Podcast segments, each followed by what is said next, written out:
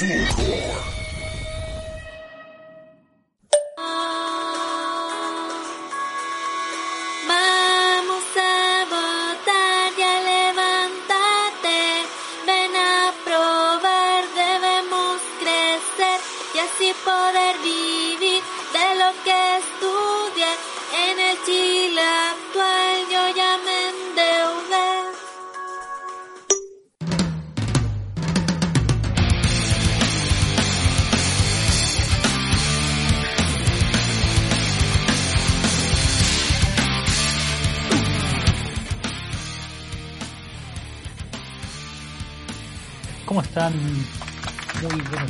buenas tardes, buenas noches, dependiendo de cuál sea la hora en que nos estén escuchando.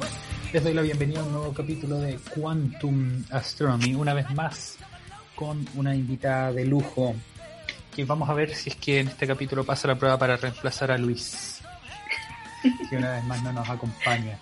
Sí, fue atrapado en circunstancias misteriosas, lo único que encontraron fue su carnet botado ahí, así que esperemos que vuelva para la próxima semana. Nos acompaña el día de hoy Maca Droguet, astrónoma de la Católica y directora de contenidos en la Fundación Astronomía. Bienvenida Maca, muchas gracias por acompañarnos el día de hoy. No, gracias a ustedes por la invitación.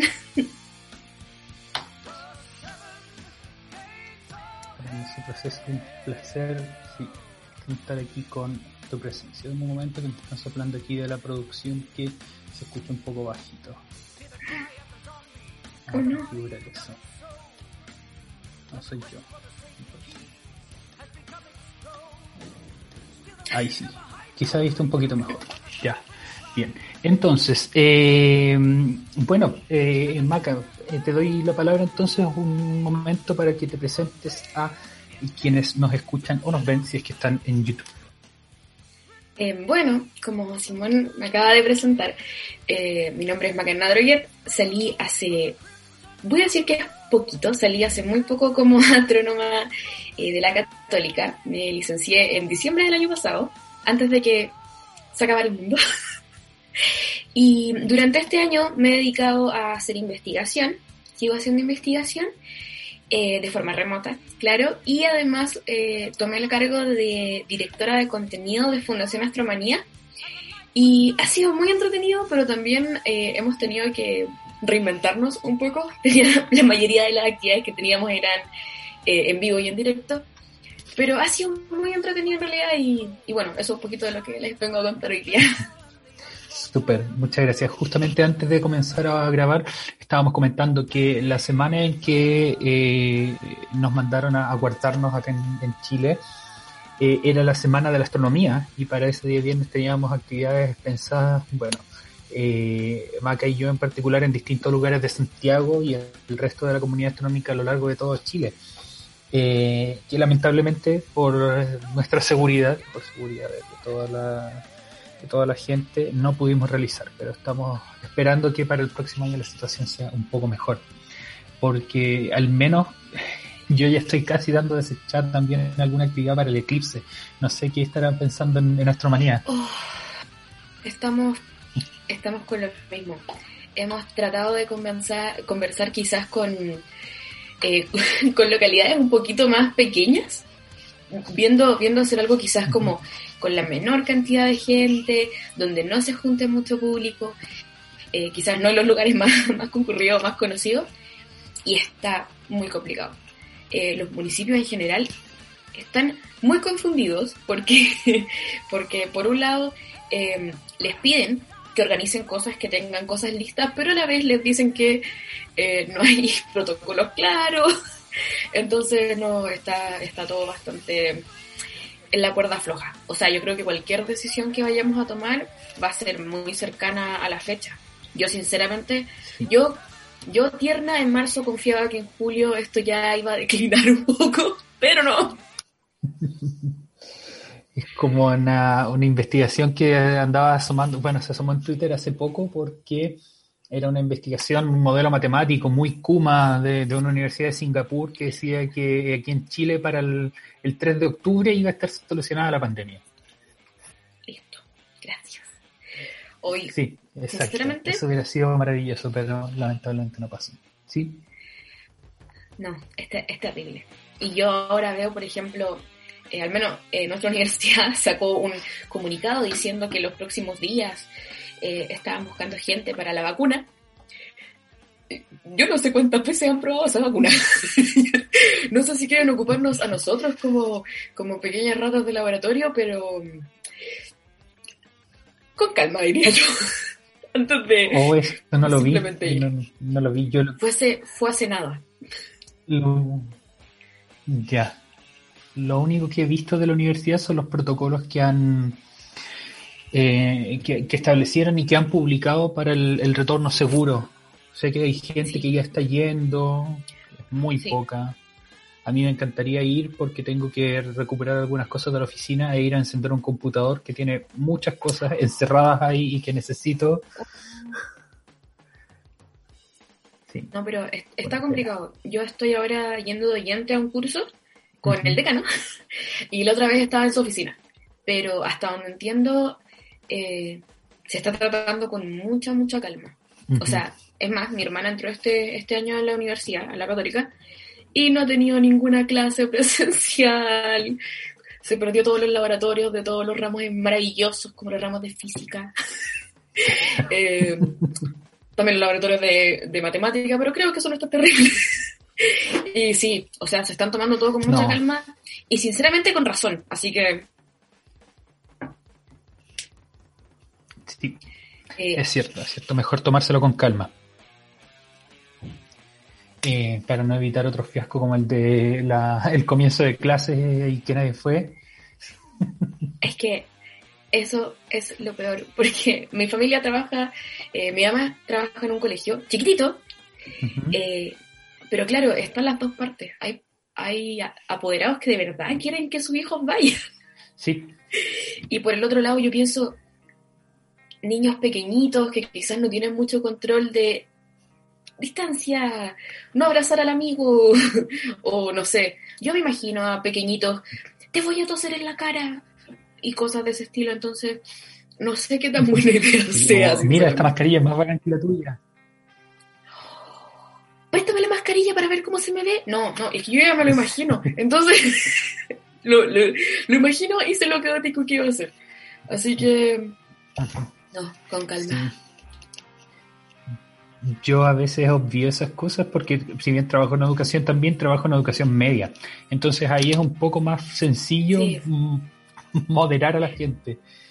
Y de hecho hay una buena parte, bueno, digamos que 20% de mis estudiantes que quieren volver a clase porque se aburren en la casa, porque dicen que así no están aprendiendo, entre muchas otras cosas. Porque quieren salir Es que claro, y la, la cosa con, con los, los alumnos de media es que tienen un poco más de autocontrol y de, y de cuidado propio, cuidado de los demás, que quizás los, los chicos aún no tienen muy claro.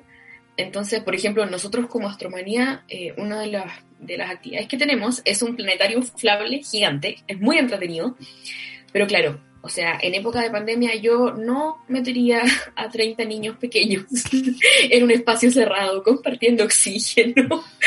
Eh, entonces, claro, hay que, hay que tomar en consideración todas esas cosas, pero, pero sí, o sea, yo creo que mucha, yo sinceramente agradezco, le agradezco, no sé, a quien haya estado arriba o abajo o en cualquier parte mirándome, que me dejó terminar la tesis antes de, de que se acabara el mundo, porque fue el timing perfecto. O sea, un poco más después de esto y yo creo que no, no lo logro. Sí, un semestre después, imagínate, ¿no? Qué terrible. No más, por favor. Bueno, hablemos entonces de tu tesis ahora en particular. Cuéntame eh, cuál es el tema principal de tu tesis y cómo llegaste a encontrar ese tema para tu tesis. Yo, eh, durante la universidad, trabajé con el grupo de cosmología de la U. Eh, y llegué ahí a través de un proyecto eh, BRI, que literalmente es un proyecto en el verano durante, donde uno hace investigaciones, investigación de pregrado. Eh, y llegué a trabajar con el profesor Nelson Padilla, que lidera como este grupo de, de cosmología. Y claro, trabajamos durante un verano y luego como que seguimos extendiendo la investigación, claro, ya sin, ya sin el, el, el, la BRI detrás de nosotros, pero, pero seguir en este, en este camino. Y eh, bueno, para la tesis también quería, quería seguir en este tema, era un tema, ya había trabajado casi dos años en, cosmología y me gusta mucho, me gusta mucho, mucho. Em, y me dijeron, hey, está este otro tema distinto al tuyo, pero creemos que puede servir para, para una tesis. Y lo que hice em, fue ver asimetrías en distintos componentes de las galaxias debido a interacciones con galaxias vecinas. ¿A qué me refiero con todo esto? en primer lugar, eh, nosotros estamos trabajando con simulaciones. Entonces tenemos una hermosa simulación que simula eh, nuestro universo y cómo debería comportarse. Eso es importante, cómo debería comportarse. Eh, y lo que nosotros hacemos es que como es una simulación, tenemos la capacidad de saber sus características, de saber todo lo necesario que quizás cuando una observación no tiene. Y bueno, yo llevaba años trabajando con esta misma simulación y ahora simplemente eh, decidimos ver otras, otras características. Entonces, lo que hicimos, y para esto traje unas frutas de, ejemplo porque es la mejor forma en la que sé explicarlo. Excelente, para así que vayan a YouTube para verlo. Tenemos eh, dos naranjas, en, este caso son mandarinas, pero no encontré naranja en mi casa. Entonces, lo que hacemos es que yo voy a estudiar las características de esta naranja en particular, voy a estudiar cuántas estrellas forman el tiempo. Literalmente eso. Yo digo, en un lapso de X años, cuántas estrellas forman. Para eso, yo quiero saber si su galaxia vecina, de alguna forma, la afecta. Pongamos, uh, es una galaxia muy grande. Quizás se roba su, su, su gas y tenemos menos formación. Quizás es al revés. Quizás es una es una galaxia muy grande, pero que tiene gas suelto. Macarena entonces nos estaba contando acerca de su tesis.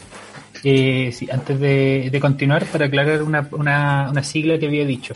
La BRI es la Vicerrectoría de Investigación de la Universidad Católica. Bien, entonces de repente apoya eh, proyectos de investigación como ese que estaba haciendo durante el verano. Ya, entonces todo llevó a su trabajo de la tesis, que estaba explicado con naranjas, pero ¿funciona con otras frutas? ¿Funciona con plátano? Sí, con todo. Sí, mientras, mientras uno, mientras uno lo corte por el mismo lado, no hay ningún problema.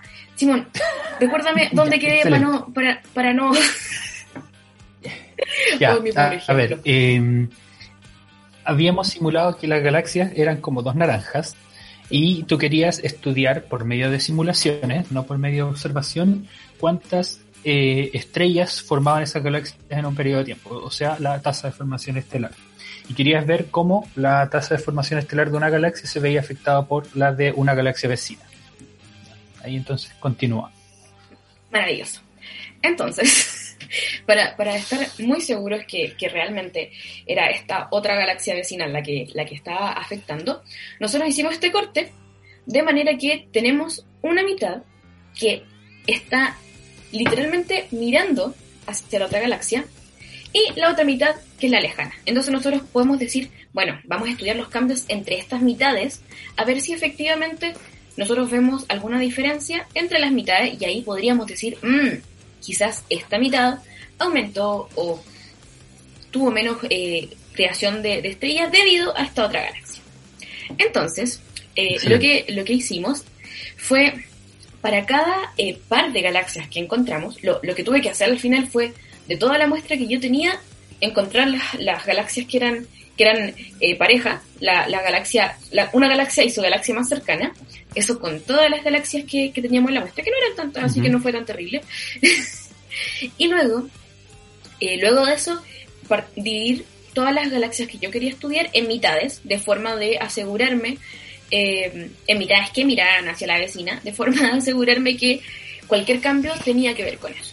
Entonces, cuando ya teníamos eso listo, yo empecé a estudiar una mitad o la otra mitad. Y sinceramente encontré cosas bastante interesantes. Yo, yo, yo habría pensado cosas muy distintas de lo que encontramos, pero fue, fue bastante, bastante interesante.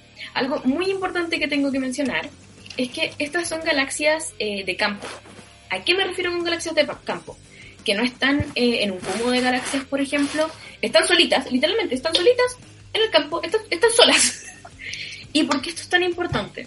Porque eh, yo necesito saber que cualquier cambio en la formación estelar no fue un impacto, por ejemplo, del medio intergaláctico del ICM eh, dentro del cúmulo, sino que efectivamente fue esta otra vecina la que hizo algo. Entonces, dado que en medio de las vecinas no tenemos eh, estos elementos, estamos seguros que cualquier cosa que pase, bueno, no seguros, pero estamos, creemos que cualquier cosa que pase va a ser efectivamente debido a esta otra amiga.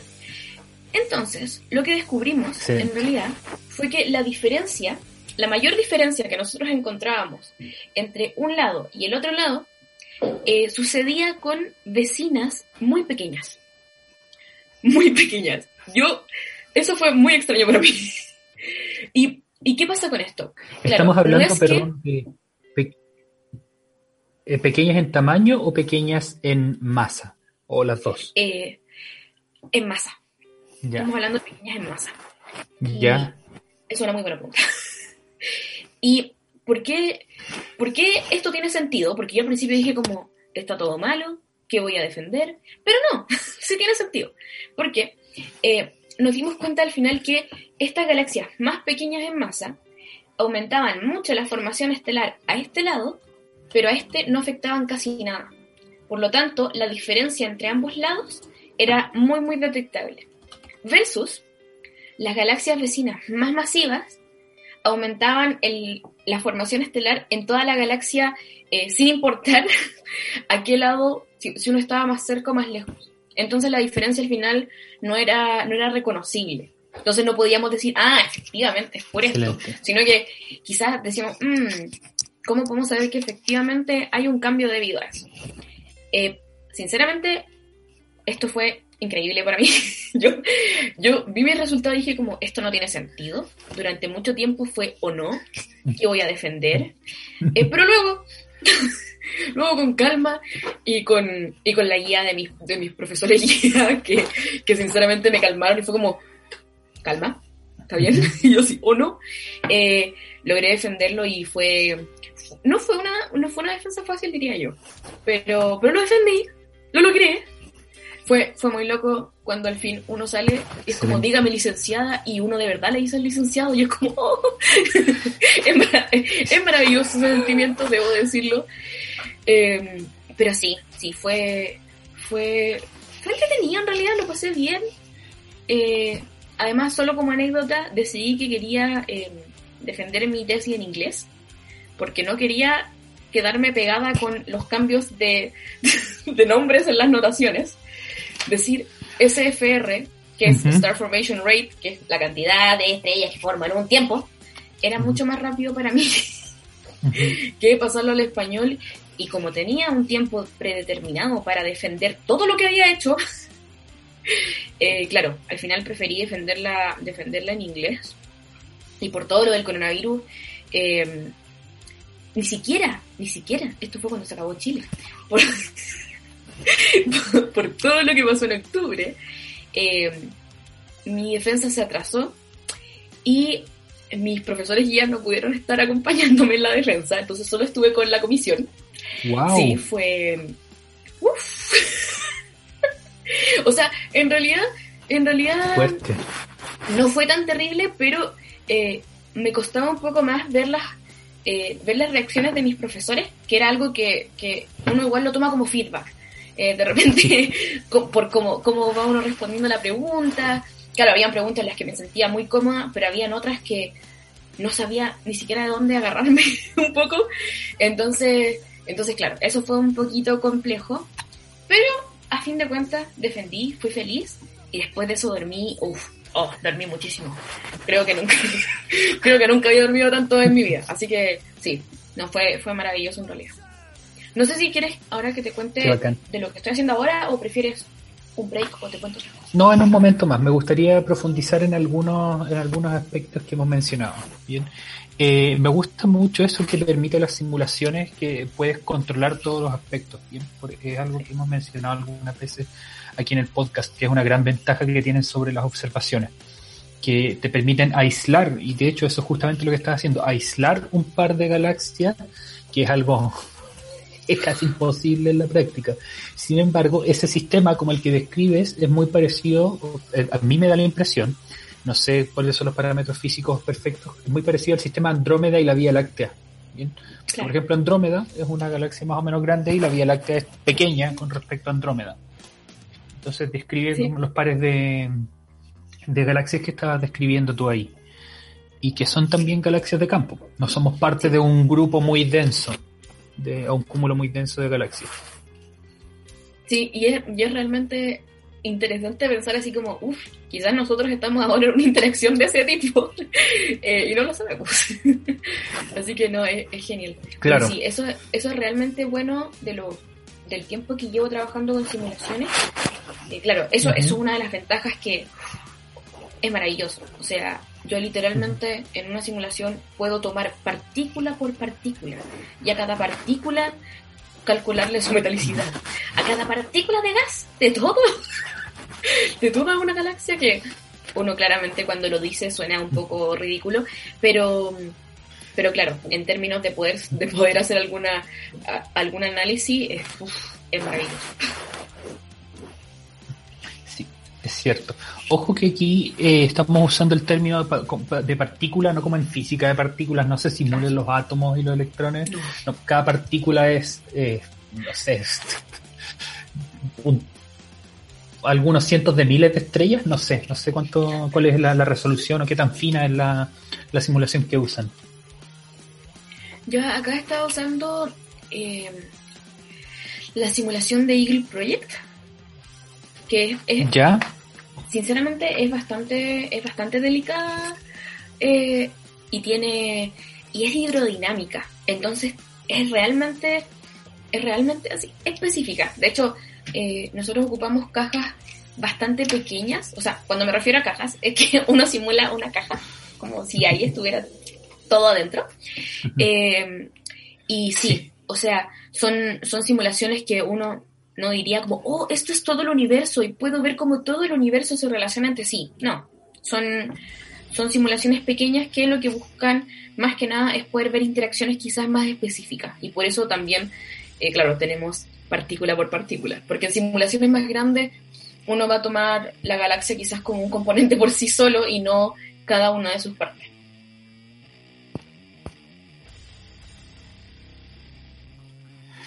Exacto. Em, eh, ¿Qué más? Tenía otra cosa que, preguntar con, respecto a tu trabajo. una de las preguntas que se suele hacer en simulaciones y que seguramente te la hiciste o quizás incluso te la hicieron en algún momento en la presentación es ya, ¿dónde están las observaciones que confirman o que niegan esto? Sí. o eh, podrían hacerse observaciones que confirmen y nieguen esto. Sí, de hecho, eh, eso fue... Hicieron? Ese, hicieron esa pregunta? Más, que esa pregunta eh, fue cómo podemos confiar en tu formación estelar. y yo como, oh no. Porque, claro, yo confiaba ciegamente en esta simulación eh, realizada por cantidades inimaginables de, científicos muy capaces, pero, pero sí, era una buena pregunta, no puedo negarlo. y claro, justo me tocó un profesor que eh, no era tan, eh, ¿cómo digamos? No le gustaban tanto las simulaciones, prefería más las observaciones. Entonces fue como, ¿cómo te creo? Y yo, oh no, por favor créame. Eh, pero sí, o sea, la, la segunda, el, al menos el, el primer proyecto que realicé siempre tuvo la, las ganas, entre comillas, de poder ser después comprobado con manga, con observaciones de manga. Y es más, la primera, la primera investigación que hice que fue también bastante parecida, eh, pero con metalicidades. Eh, esa es o sea, esa había ya un estudio en manga realizado con datos reales, entonces sí podía haber alguna, alguna confirmación de ese tipo. Pero hasta donde me acuerdo, hasta donde me acuerdo, eh, estudios de este tipo en como con datos reales, eh, no, no teníamos dónde comparar, al menos por ahora. Y por eso era como, es súper importante hacer la diferenciación cuando uno trabaja con simulaciones y con datos reales, porque es lo que decía al principio, es lo que nosotros esperamos o cómo esperamos que se comporte el universo. Pero, claro, pero de ahí a poder hacer el cambio a cómo se comporta eh, en realidad, hay un paso bastante, bastante complicado y de hecho, por eso mismo, ahora eh, estoy indagando un poco en la cosmología con datos de verdad. Eh, porque me interesaba un poco saber cómo se hacía esa conexión de verdad. O sea, claro, maravilloso, yo puedo sacar muchas conclusiones de estos datos simulados que funcionan súper bien, funcionan cumpliendo todas las cosas que nosotros les decimos, pero ¿qué pasa en la vida real? En realidad esa era, esa era un poco mi pregunta. Y o sea, ayer dimos una charla con, con la Fundación Astromanía donde trabajo y de hecho fue con, con, personas de la facultad, fue con Pascal eh, y, con, y con Felipe Rojas, eh, y hablamos sobre el Neptuno caliente que, que encontraron. Súper caliente, ultra caliente. Sí. Bueno, muy, muy caliente. y claro, ellos mismos nos decían que al final habían encontrado eh, este exoplaneta en una parte donde nosotros asumíamos que no habían exoplanetas. en, un, en un rango donde ya se había asumido que era un desierto de exoplanetas. Y ahora viene, aparece este amigo acá con datos reales y uno dice, quizás no entiendo nada de cómo se forma el universo. Eh, entonces, entonces, claro, siempre hay que, hay que hacer, voy a hacer un poquito la validación mientras no tenemos los datos, quizás podemos ser felices con esto, con, esta, con estas, ¿cómo se llama? Estas simulaciones, pero luego, claro, siempre se va a buscar al final poder decir, esto era de verdad. Al final, como, como Einstein, que todas sus ecuaciones decían cosas maravillosas y cuando realmente las podía probar era como, oh, no me equivoqué. Entonces, eso en realidad. Exacto. Super, hace poco vi algo eh, muy sabio que decía, si tú encuentras algo y eso está de acuerdo con la teoría, lo que hiciste es una confirmación. Si es que tú encuentras algo que no está de acuerdo con la teoría, quizás tienes un descubrimiento. Sí. Oye, qué bueno, sí. Sí, sí, sí, sí. Así que muy probablemente ese sea tu caso. Estaba viendo el, manga, eh, que en astronomía nos encanta las siglas absurdas. Manga significa Mapping Nearby Galaxies at Apache Point Observatory, o mapeando galaxias cercanas en el observatorio de Apache Point. Eh, manga, qué absurdo. Manga. sí. No, y yo te quiero decir que eh, mi ejemplo con las naranjas fue únicamente porque cuando recién me presentaron el proyecto, es más, me habían dicho que no había proyecto de tesis para mí en cosmología y yo como, como que no, no conozco a nadie más. He trabajado con usted toda mi vida, señor. Em, pero después el profe se le ocurrió algo y yo, maravilloso, no, no, no, sé qué es, no tengo idea de qué se trata, pero estoy con usted. La cosa es que me dice, el proyecto trabaja en medias naranjas. Y yo no entendía si eran medias naranjas, medias naranjas, o medias, porque mi profesor es, argentino, o medias de, de calcetines naranjos, y estuve en una confusión tres días hasta que logré hablar con él y me explicó de qué estábamos hablando, y yo, medias naranjas, y yo así pensando, ¿cuál será el acrónimo de medias naranjas? Quizás es una explicación maravillosa. No, no, solo hablaban de que cortaban a la mitad una naranja y así hacían todo. Yo, sí, pero los, los astrónomos tienen eso de los acrónimos extraños y uno ya no sabe qué es acrónimo y qué no. Entonces... ¿Tienes alguno favorito aparte de manga? Mm, uff. Eagle me gusta mucho. Es que es como, es, no sé, lo, lo ocupado, lo, lo ocupado tanto que, que me gusta. Pero soy lo peor y me gusta y no me acuerdo exactamente qué, qué, qué, qué, qué significa. ¿Cuál es? Eagle.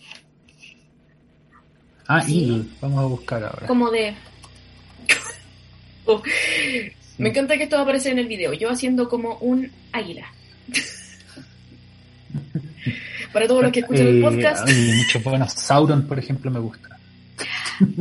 Sauron es buenísimo. Pero en realidad hay muchos. De hecho, eh, de hecho, estuve hablando con unos amigos que están en Australia en estos momentos y eh, uno de sus acrónimos que me, encantó es Devils, como demonio, por el demonio de Tasmania, porque está ya muy cerca y hacen cosas muy, entretenidas. y me encantó. Y, y eh, no, es maravilloso. En realidad, en realidad hay hartos entretenidos, pero, pero ese es un poco el problema que tengo. Tengo, tengo mala memoria, entonces me aprendo los acrónimos, que son cortitos, fáciles, y uno dice ya, pa, pa, pa, pa, pa.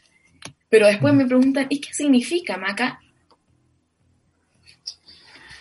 Claro. Yo lo ocupo. en, en astronomía tenemos la costumbre de eh, hablar en acrónimos. Entonces dices, por ejemplo, Sí. eh, BLT, eh, ALMA, Eagle, y la gente no entiende. Entonces pierdes un Sí. poquito eso de... De saber hecho, qué es cada de cosa. fue, un, fue un gran Por- trabajo eh, de mi informe de tesis darme el tiempo de cada acrónimo, ponerle su definición. Y luego ya lo podía seguir usando, pero, pero claro, o sea, eh, darse ese espacio de explicación. De hecho, eh, creo que, que hacer difusión me ha enseñado mucho de eso, porque, claro, hay cosas que uno conversando con, con, con otro astrónomo quizás asume y después dice, uy, espera, esto lo va a escuchar otra persona que quizás no lo entiende y hay que dar unos pasitos para atrás. Eh, pero sí, o sea, Exacto. otro, otro buen acrónimo es Fideos, ese es maravilloso. Videos, O me uvas. encanta. Hay, Sí. hay, hay, eh, hay buenísimos. Tarea para la casa para quienes nos escuchen buscar qué es videos en astronomía. Por mientras Sí. nosotros buscamos qué es Eagle y nos vamos a ir al primer corte musical donde la canción esta vez la trae Maca. Maca, ¿qué canción escogiste y por qué? Escogí Benzin de Rammstein y en realidad la razón por la que escogí Rammstein es porque eh, fue mayormente eh, mi, mi, mi fuente de música eh, durante, durante la carrera y durante la tesis. Eh, porque me pasa que me encanta cantar, me gusta mucho cantar, y tengo el problema de que soy, soy muy buena para las letras, me las aprendo y las puedo cantar aún sin querer. Entonces, me pasaba que cuando trataba de escuchar música para concentrarme, ya sea en la sala de estudio, en mi casa, donde fuera, terminaba cantando. Me ponía a cantar, terminaba haciendo un concierto para todos mis vecinos y no avanzaba nada. Y después dije, tengo que encontrar algo que me guste, que, tenga un buen ritmo, que, que- que sea con motivación, eh, pero que no pueda cantar. Y después dije, yo no sé alemán.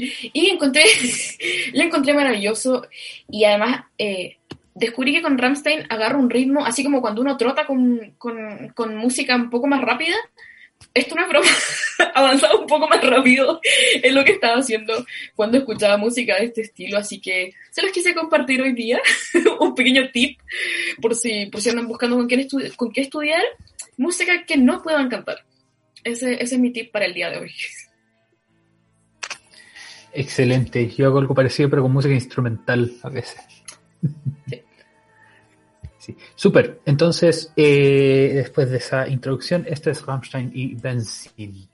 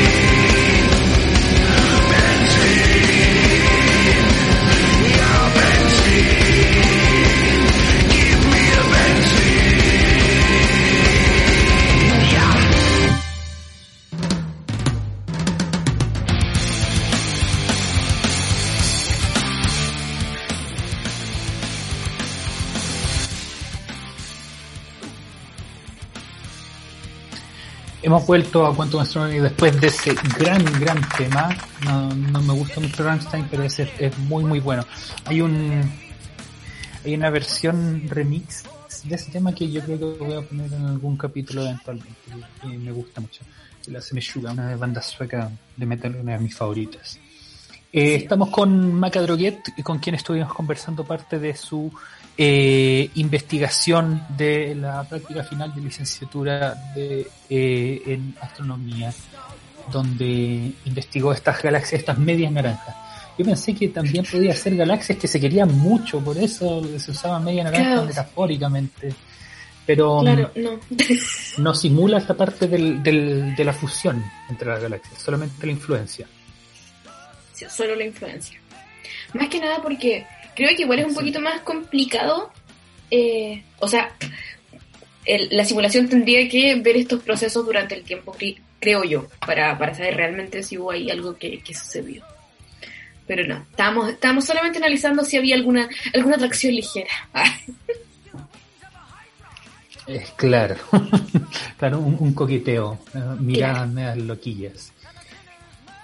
Mientras ustedes estaban disfrutando esa canción, nosotros eh, aquí buscamos qué significa Eagle. Eagle significa Evolution and Assembly of Galaxies and Their Environments. O sea, evolución y eh, formación o ensamblaje de las galaxias y sus entornos.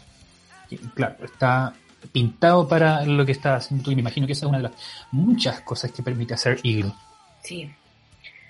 Esto es solo una de las cosas que podemos hacer con Eagle. Claro, yo, yo me dediqué a esto específicamente, eh, pero antes, como les, como les, como te contaba, eh, había estado trabajando con metalicidades, que solamente para explicar muy rápidamente lo que es una metalicidad, es que, por ejemplo, cuando las estrellas comienzan y son jovenzuelas así, lo que hacen es el hidrógeno lo van quemando en cosas un poquito más pesadas como como el helio, por ejemplo, y después en cosas mucho, mucho más pesadas.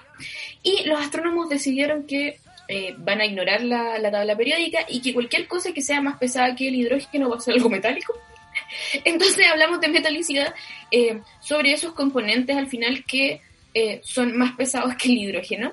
Y eso nos va a contar, uf, nos va a contar muchísimas cosas. Nos va a contar si la estrella es viejita, si ha pasado mucho tiempo quemando cosas, si quizás nació en un lugar donde había gas más, más, más metálico ya, o si por ejemplo entró gas más nuevo. No, o sea, en realidad es, es muy interesante lo que se puede ver con eso, pero eh, al menos en ese tema hay varias variables que tomar en consideración. Entonces igual es... No, no es fácil. No, para nada. Es uno de mis conceptos favoritos en astronomía, sí, el de la metalicidad. Aparte de metal, metalicidad. eh, maravilloso. Aparte es una herramienta muy buena de, de- para entender qué es lo que está pasando y que no solamente qué es lo que está pasando ahora, sino qué es lo que pasó a lo largo de toda la formación de, de una galaxia, de un cúmulo, entre otras cosas. Sí, muy, muy bacán ese concepto. Oye, eh, Maca, para este segundo bloque me gustaría que habláramos un poquito acerca de tu investigación actual, de cómo tu investigación previa te llevó a lo que estás haciendo ahora.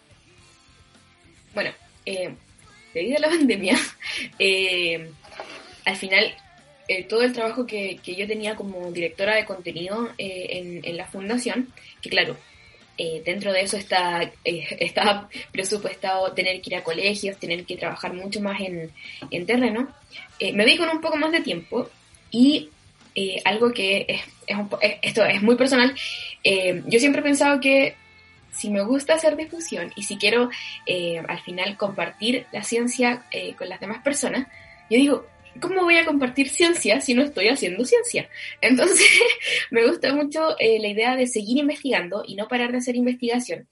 Eh, y por eso, eh, dado que el profesor con el que estaba trabajando antes se fue de año sabático, dije, bueno, voy a hablarle a alguien a ver si me adopta.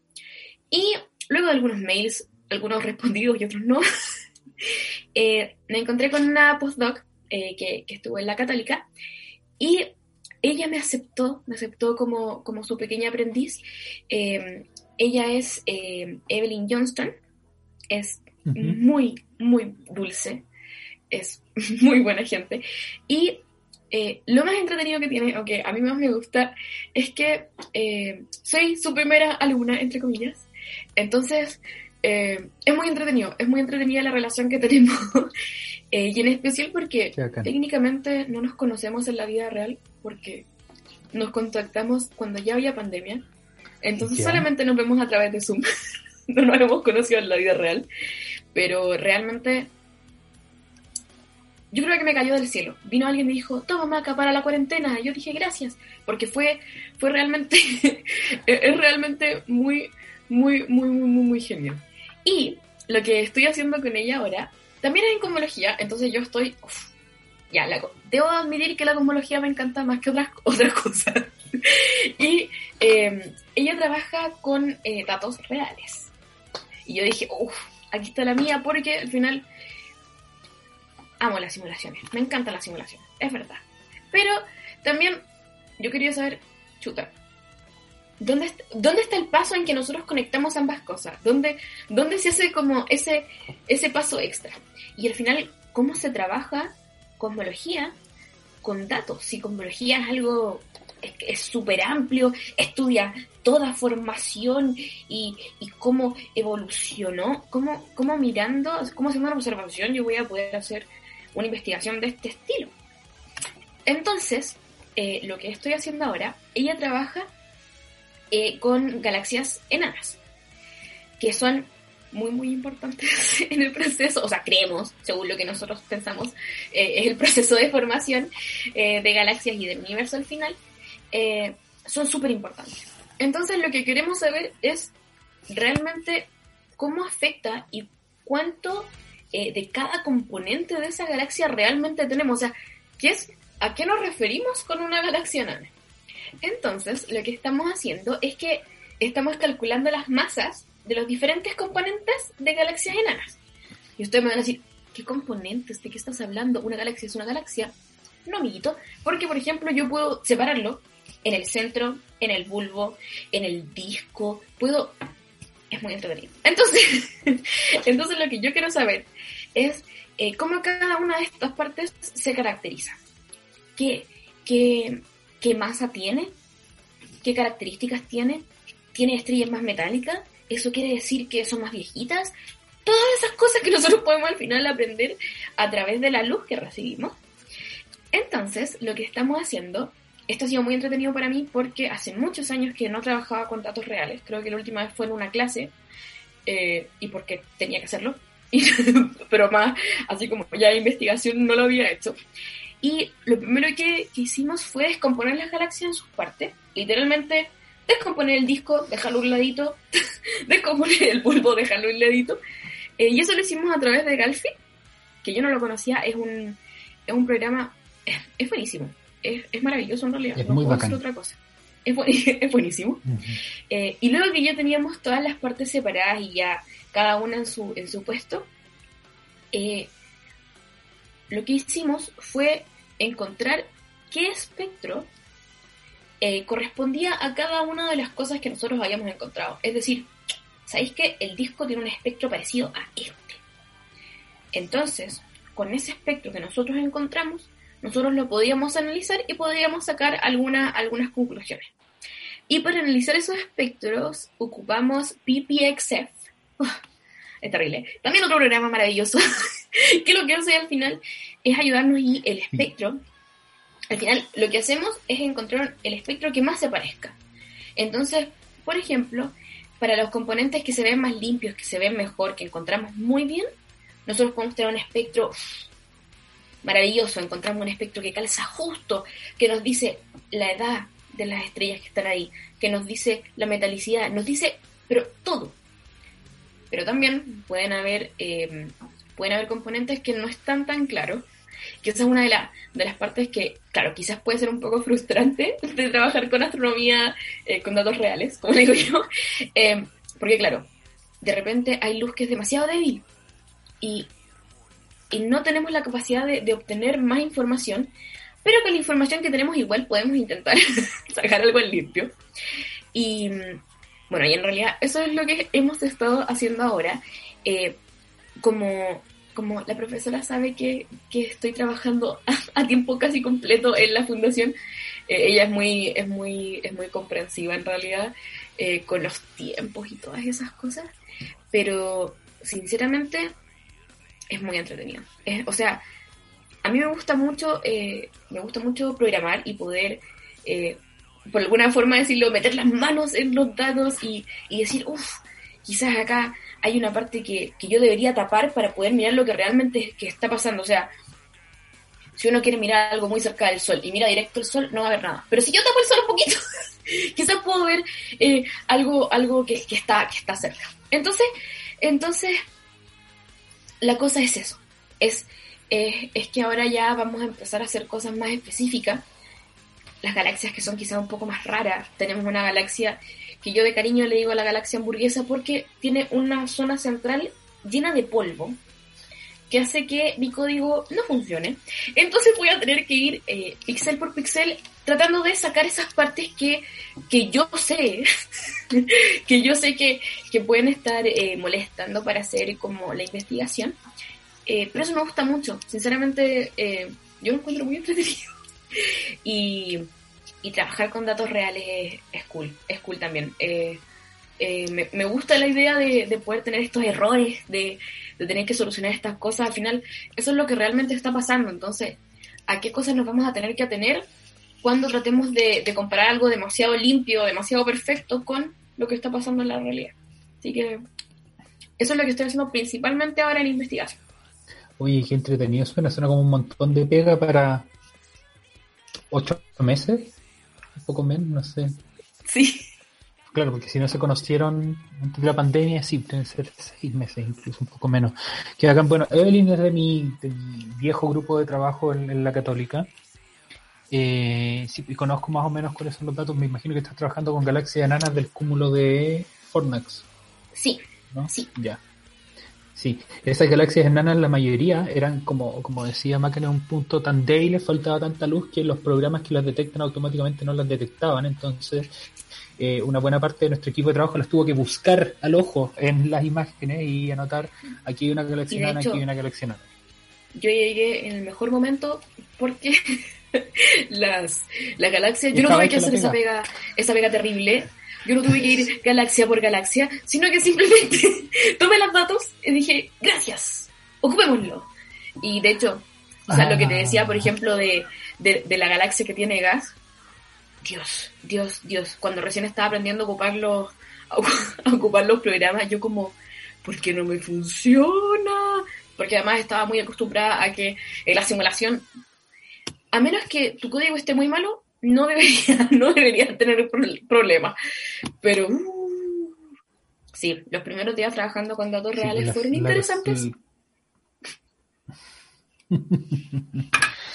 es como eh, no sé, es planificar todas, tus actividades, hacer la clase, planificar, o en, nuestro caso, planificamos una ayudantía, ya excelente, va a salir bacán y no sé qué va a pasar, no sé qué hacer, me olvidó, se quedó en blanco. Pasan, si pasan ese tipo de cosas cuando de verdad metes las manos en la masa y te das cuenta que, ah, esto no es tan bonito, la simulación terminaba acá, era perfecto, todo estaba contenido, pero en la vida real no, tienes esta mancha acá, no es simétrica. Eh, oh. La simetría creo que ha sido lo que más me ha dolido. Antes, antes, antes yo literalmente definía, ah, si está así de lejos, no, ya no es parte de la galaxia, listo. No lo tomé en cuenta pero ahora no puedo. y me duele. Pero uno, de hecho yo creo que me ha servido mucho, me ha servido mucho y aparte que volví a programar, que perdí un poco de eso en la parte como de, tesis que fue solo escribir y me gusta mucho. Entonces ha sido, ha sido bastante entretenido. Qué bacán, qué bacán, qué bacán. ¿Qué conceptos, por ejemplo, de astronomía has tenido que recordar que no tuviste que usar en tu etapa anterior? Eh, espectro, espectro, Dios mío, espectro. Yo, yo, yo sé cómo funcionan, sé cómo se ocupan, sé lo que nos dicen y sé que es la base de toda la astronomía observacional. Pero, pero claro, o sea, antes yo simplemente recibía cantidades eh, impresionantes de, datos. O sea, yo, yo recibía partícula por partícula de la, de la galaxia que estudiaba. Y claro, eran, eran muchos datos, pero era, era eso, eran datos que habían limpiado, habían probado. Yo tenía números. Eh, pero claro, acá volver al concepto de espectro y cómo el espectro, cómo del espectro yo saco la información, fue, uf, fue, fue, fue interesante. Y yo tratando de recordar, yo, yo esto lo pasé, yo, yo me acuerdo. Pero, claro, eso, los, los, primeros días haciendo, haciendo ese proceso de recordar, no, y lo otro que me pasó es que, eh, a diferencia de con las simulaciones, eh, acá hay imágenes reales que uno puede mirar.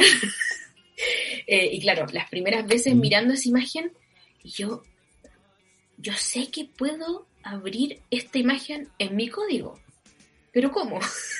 Porque claro, en el, en, en, antes simplemente eran números, eran números que venían escritos, imaginémonos en una tabla, y yo decía, por favor, dame todo lo de la columna 1 y listo.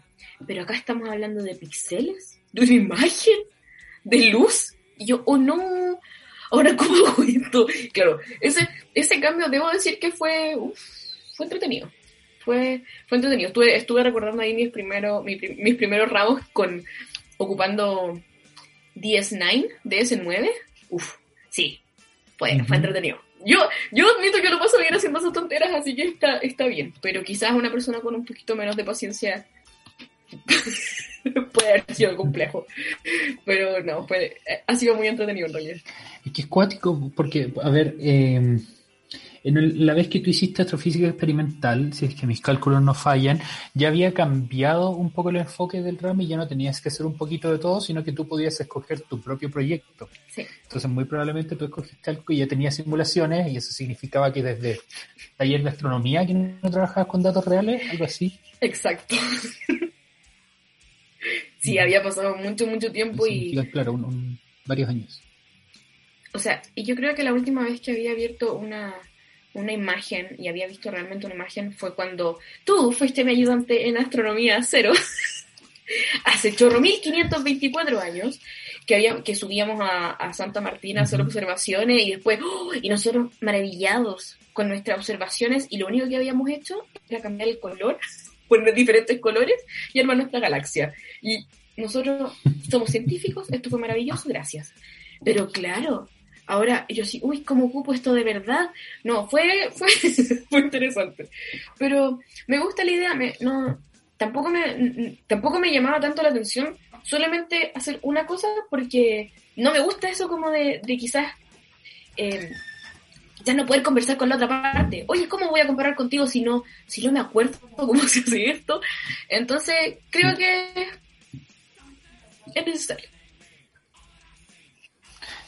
es muy importante seguirlo. Oye, sí, no me acordaba que yo había sido tu ayudante, yo me acordaba que habíamos hecho una ayudantía en conjunto.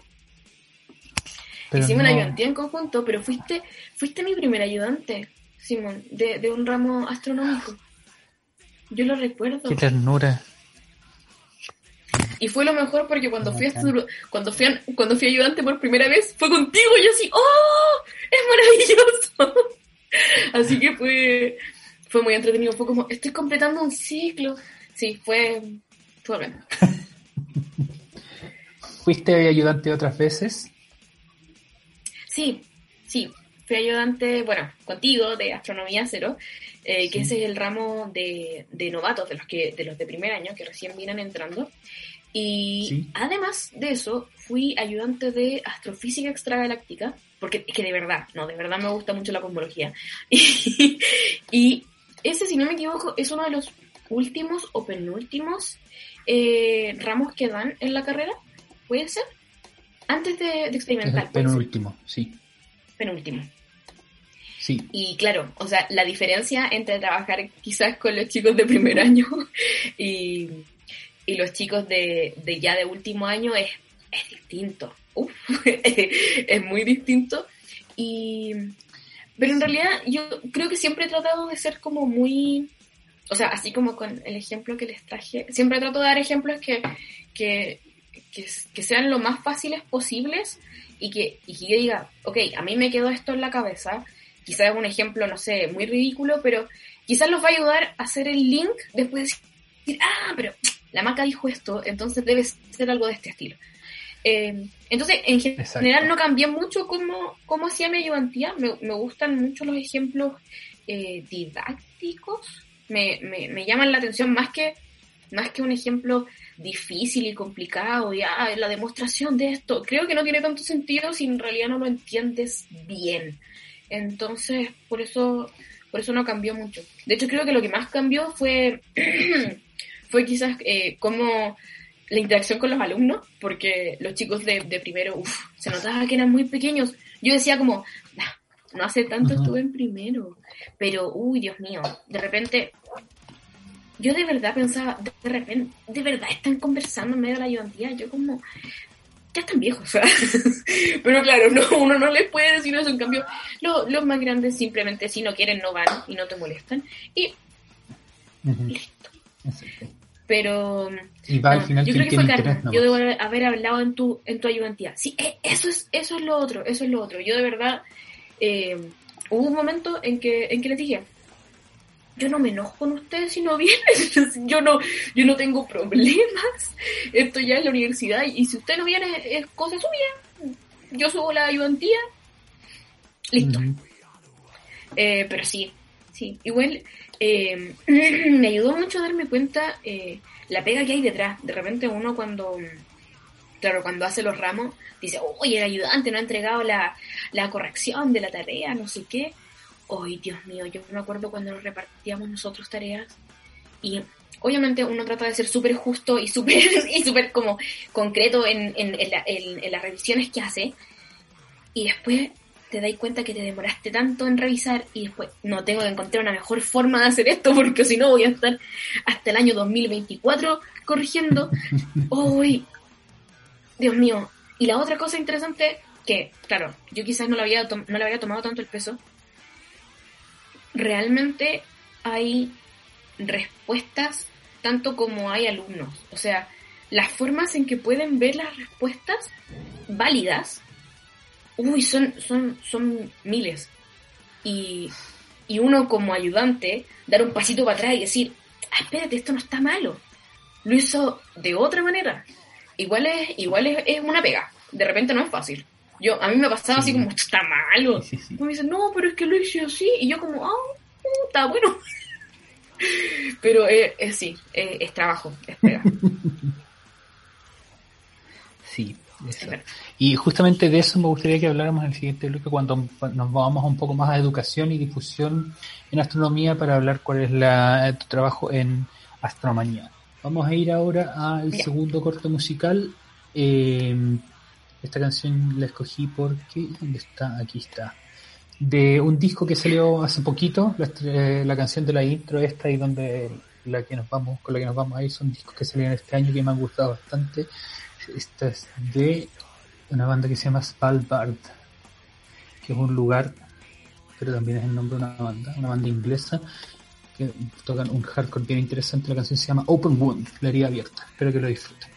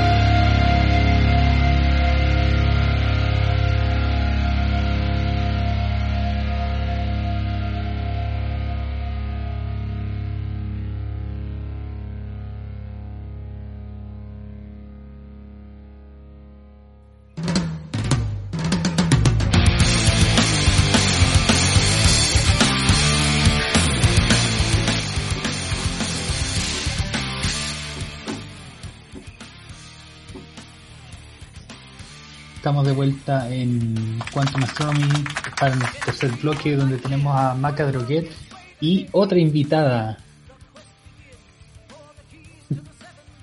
Preciosa dígola. Sí, super.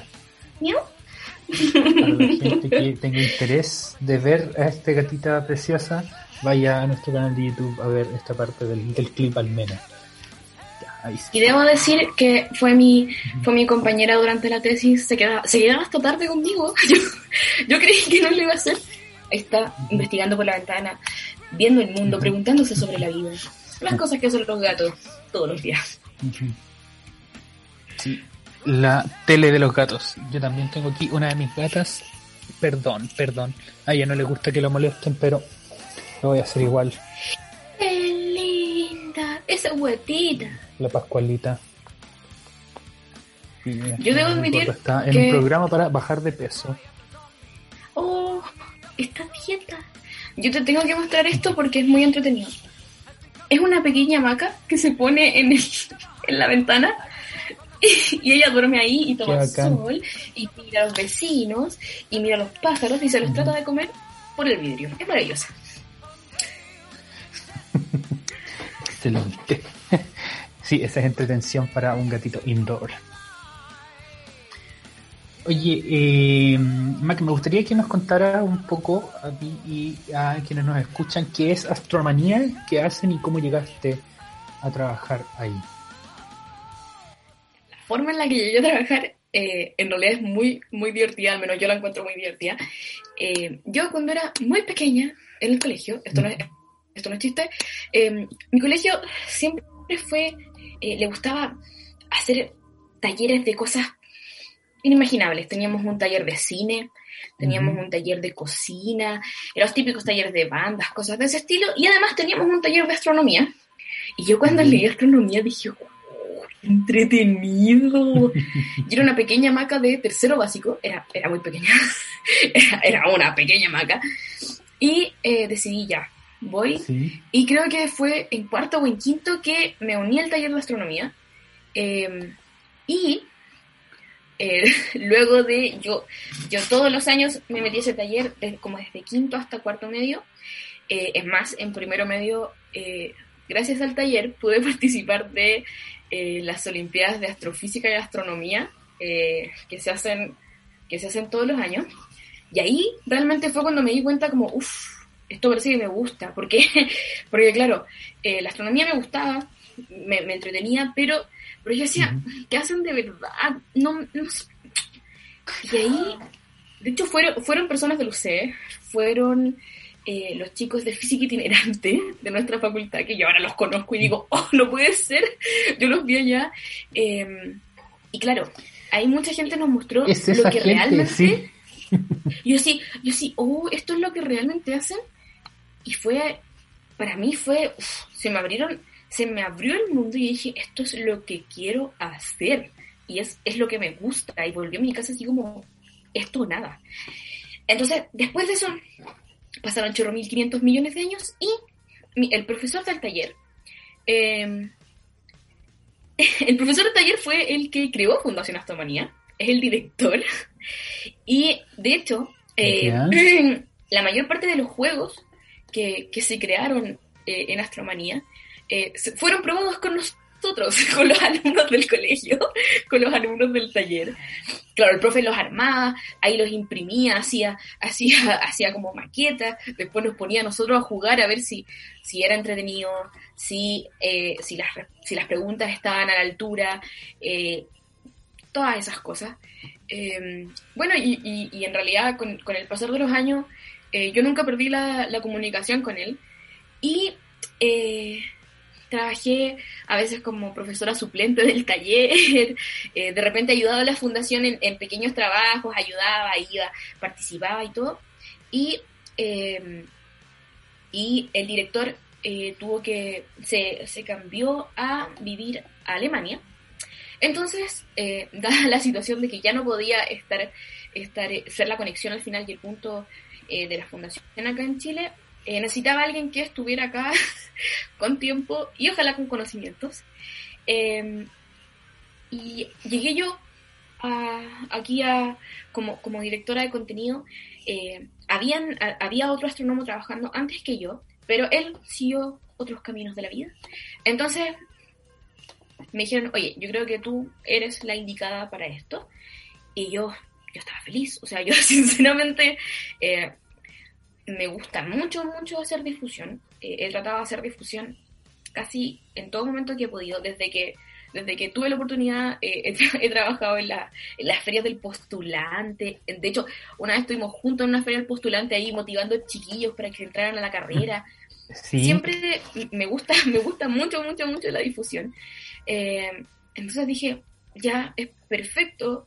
Eh, yo este año no tenía, sinceramente, después de, después de seis años sin parar de estudios, y más en realidad porque yo entré como a la universidad justo después del colegio. Entonces, después de ya, digamos, chorro mil años de, estudios constantes, dije ya, creo que es momento quizás darme un pequeño descanso. Y mi descanso iba a ser al final trabajar como, como directora de, contenido de la fundación. Y se acabó el mundo.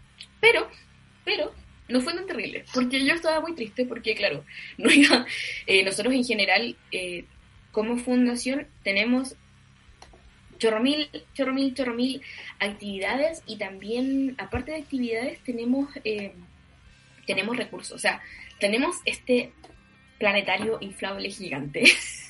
tenemos pendones como con información que podemos poner en los colegios cuando hacemos las charlas y todas esas cosas. Tenemos además, eh, el director de la, de la fundación creó cuentos para niños sobre astronomía eh, que nosotros también eh, los, hacemos como, como, como cuentacuentos para los más pequeñitos. Entonces, claro, de repente eh, ir a primero básico a, enseñar sobre materia oscura no tiene mucho sentido, pero podemos contarle un cuento sobre el sistema solar y luego se los mostramos en el planetario y eso tiene más sentido para ellos. De hecho, solamente por si acaso y para que los quieras, tenemos, de verdad tenemos muchos cuentos ya muy bonitos. Uh, este está al revés, no lo puedo mostrar. Ay, qué bacán. Es, en verdad es muy bacán. No todos.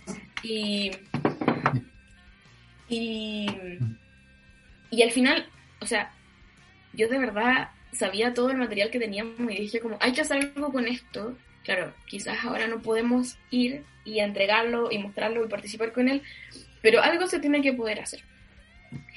Entonces tuvimos que reinventarnos. En realidad fue, uff, fueron, fueron semanas en que fue como, ¿cómo, cómo seguimos? ¿Cuál, cuál es el paso a seguir ahora que, nos quedamos al final, si lo que hacíamos siempre.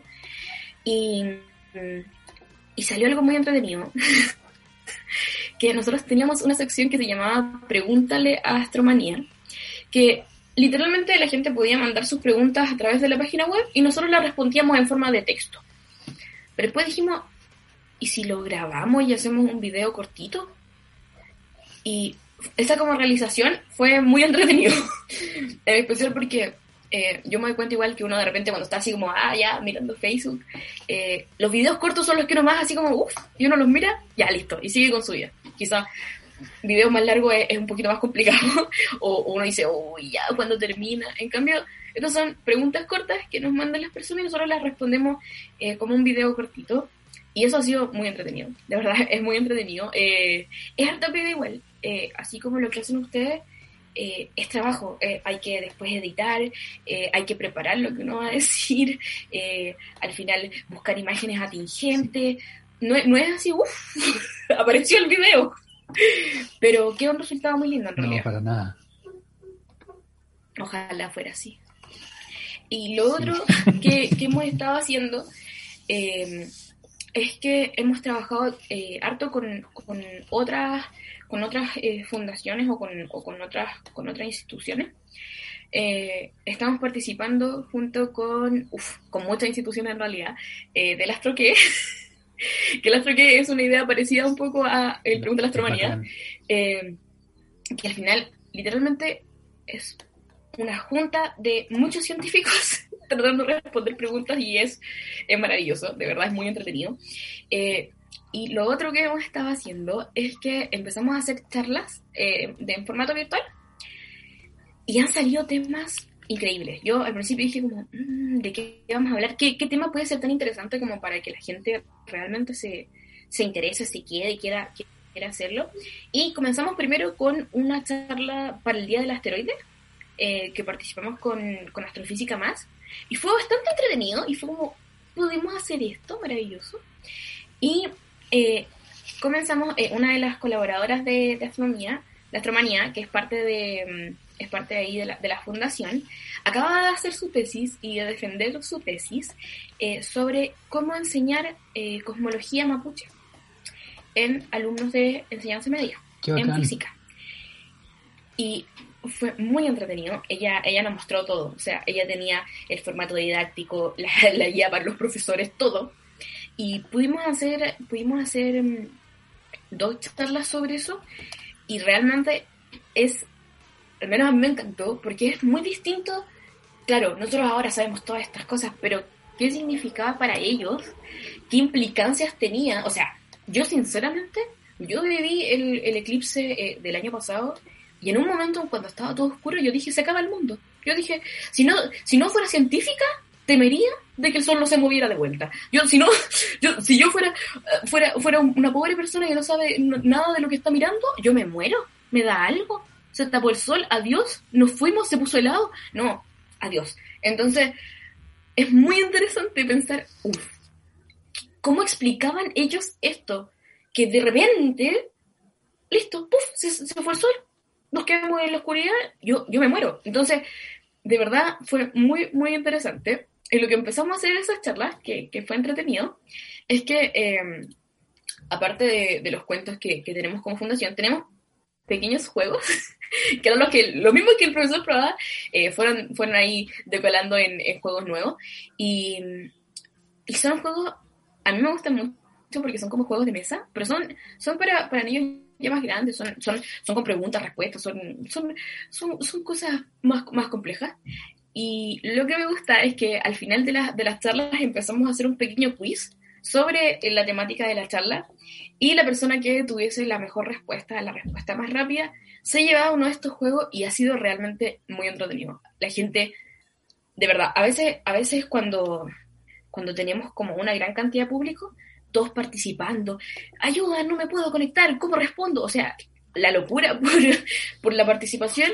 Y esa parte también nos gusta harto porque no, al menos a mí, eh, no me gusta tanto eh, quizás como, como cuando se hace un en vivo que sea como solo yo hablo y después pregúntenme, porque quizás hay una pregunta súper atingente al momento en que, en que tú estabas tocando un tema. Entonces, me gusta mucho la idea de que la gente sea capaz de interrumpir y decir, oye, perdona, ¿te puedo hacer una pregunta?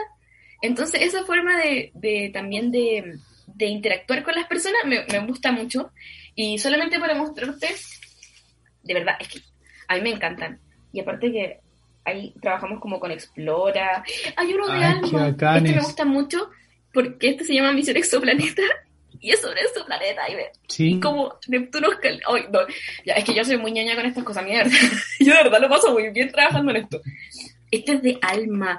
Uy, me Se encanta. nota, pero bacán. De las Yo de, yo de verdad soy muy ñoña para estas cosas, yo lo paso muy bien. y me encanta compartirlo, entonces de verdad es muy entretenido. Y en, y en realidad lo que más eh, hemos intentado hacer como en estos tiempos de pandemia es que no se pierdan eh, como esa capacidad de, de que la gente también participa. Entonces, de hecho, de hecho, la actividad que teníamos para, para el Día de la Ciencia, que fue totalmente cancelada, terrible y tristemente cancelada, eh, fue eh, un, un concurso que mezclaba arte y astronomía.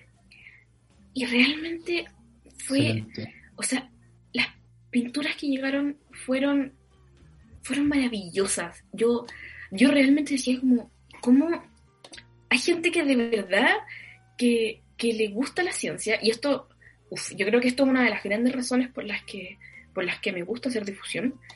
Si hay algo que no me gusta, es que la gente crea que, que los científicos son como, no sé, un señor como despeinado con lentes y que es viejito.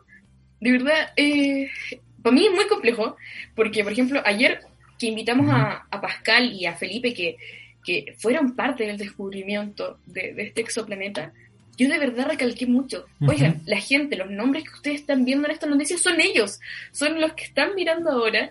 Eh, son, son personas comunes y corrientes como cualquier otra persona. De repente, eh, en especial cuando uno trabaja con adolescentes, a mí me ha pasado que no me creen.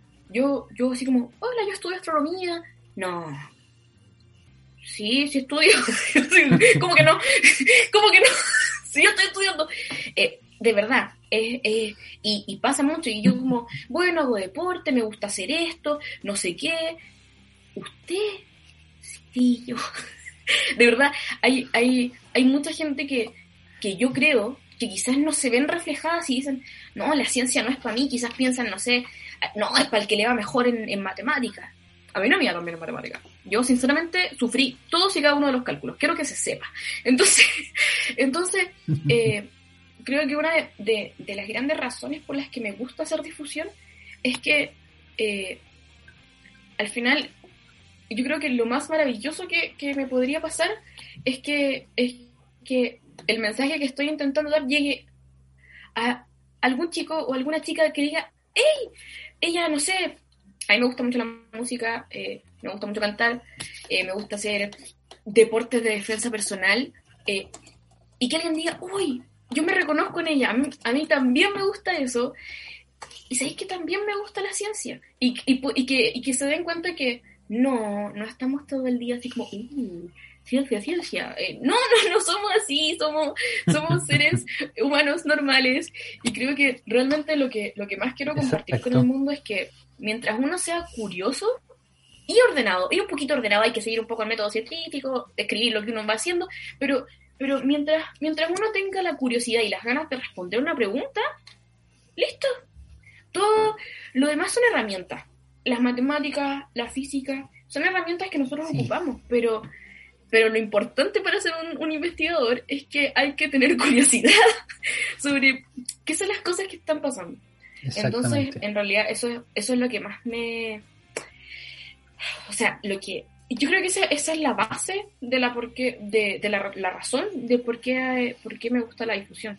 O sea, de hecho, una vez estando sentada... Eh, en, una de estas, de estas eh, ferias del postulante, una, una apoderada de un alumno me dijo, oye, tú eres de periodismo, ¿cierto? Y te sentaron acá, como diciendo de que yo hablaba mucho, entonces no podía ser de la carrera. Y yo como, oiga, señora, o que se extrañaban de que de que habíamos dos mujeres, por ejemplo, en el puesto. Ustedes son de la carrera. Y nosotros como, sí, que sí. Entonces, entonces al final yo creo que lo mejor, lo mejor del universo eh, es, poder demostrar como somos así y, y, ojalá alguien se sienta identificado y diga, oye, yo también comparto esto y también me gusta y quizás puedo ser un científico. Sí, sí, eso es muy bacán. Bueno, y la, representación que tienes tú por, ser mujer, considerando la situación de mujeres en la ciencia, es, muy, muy, muy importante también. Así que, eh, por lo mismo, aquí en, cuanto a nosotros nos gusta también visibilizar investigadoras jóvenes para que vean que ustedes también podrían ser. Sí, exactamente. Oye, eh, ¿dónde podemos adquirir los, los productos de astromanía? Buena pregunta, sí, bueno. Nosotros tenemos una página web que se llama astromanía.cl y ahí, sinceramente, está la información de todo. Si, si, uno se, si uno se mete a intrusiar en todas las categorías que hay, pueden encontrar, pueden encontrar los cuentos, pueden encontrar una aplicación para el celular para leer los cuentos, pueden, pueden encontrar videos, pueden encontrar chorro mil cosas. Entre todas esas cosas hay una, hay una parte eh, donde tenemos nuestro juego, nuestros juegos didáctico y educativo. Y em, además, además, estamos en Facebook y en Instagram como Fundación Astromanía. Y ahí ustedes se comunican con, con nosotros, nos dicen, estoy maravillado, necesito, deme todo su, tome todo mi dinero y deme sus juegos. Y yo le digo, maravilloso, no hay problema.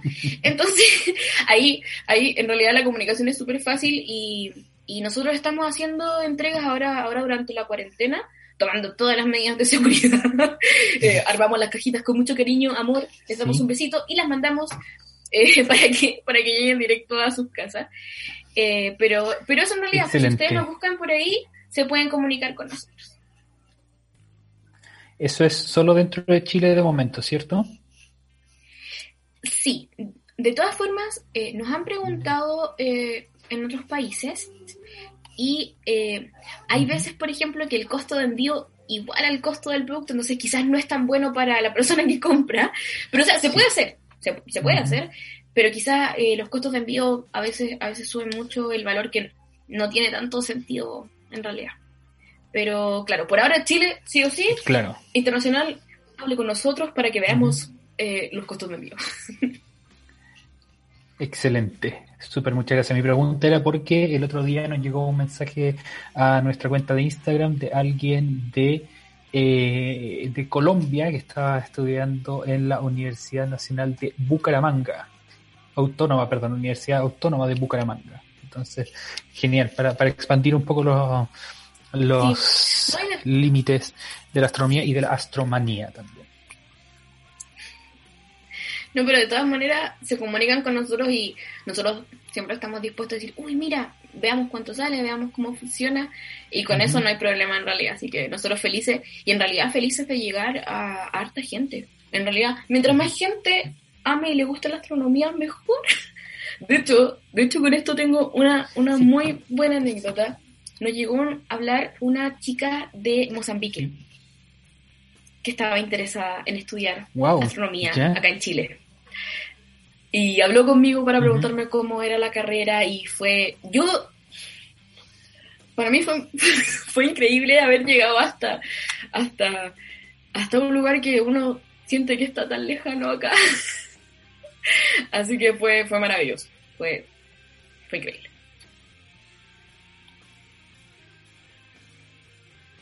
Ay, sí, qué bacán, qué bacán, llegando con la astronomía a tantos lugares tan lejanos. Muy, muy bonito. Eh, hemos conversado entonces en este capítulo con Maca Droguet, astrónoma de la Universidad Católica, eh, con su licenciatura fresquita y eh, directora de contenidos de la Fundación Astromanía. Así que ya saben, vayan a seguir a la um, Fundación Astromanía en sus redes, eh, Instagram, Facebook y pueden ir también a la página web. Eh, también les damos la invitación, que también lo mencionó Maca, a, a que vean los videos de AstroQué que se publican eh, en la cuenta de Instagram de Fundación Pequeñas y Grandes Estrellas, a quien eh, Daniela, quien es la, la- la fundadora y directora, va a estar con nosotros en un, en un capítulo pronto. Eh, así que también vamos a estar hablando de eso. Y eh, la próxima semana, si todo sale bien, vamos a estar hablando con Matías Díaz, que también es parte del descubrimiento del eh, Neptuno ultracaliente, que salió hace poquito. Así que eso, muchas gracias Maca por eh, aceptar la invitación. Ha sido un programa que disfruté un montón, aprendí harto y espero que ustedes, quienes nos están escuchando también, ¿tienes palabras para el cierre, Maca? No, muchas gracias a ustedes por, por la invitación y, y a todos los que nos están escuchando. eh, si te gusta la ciencia y te interesa, creo que la única forma de decirlo es vos dale. Es pregunta, investiga y, y entretente con lo, con lo que haces. Mientras uno está entretenido y, y le gusta y le gusta lo que hace, lo que investiga y, y lo que escucha, todo bien. Súper, súper, muchas gracias, muy, muy sabio. Eh, los dejamos entonces con otro tema de este año 2020, un disco que salió hace un par de semanas de esta banda española Obsidian Kingdom y su último disco que se llama Meat Machine, la máquina de carne. Esta canción se llama Meat Star. Cuídense mucho, que estén muy bien. Recuerden seguir a Quantum Astronomy y a Fulgor Lab en nuestras redes. Recuerden cuidarse para cuidar la democracia y nos vemos entonces la próxima semana. Chaito, que estén muy bien. Chau.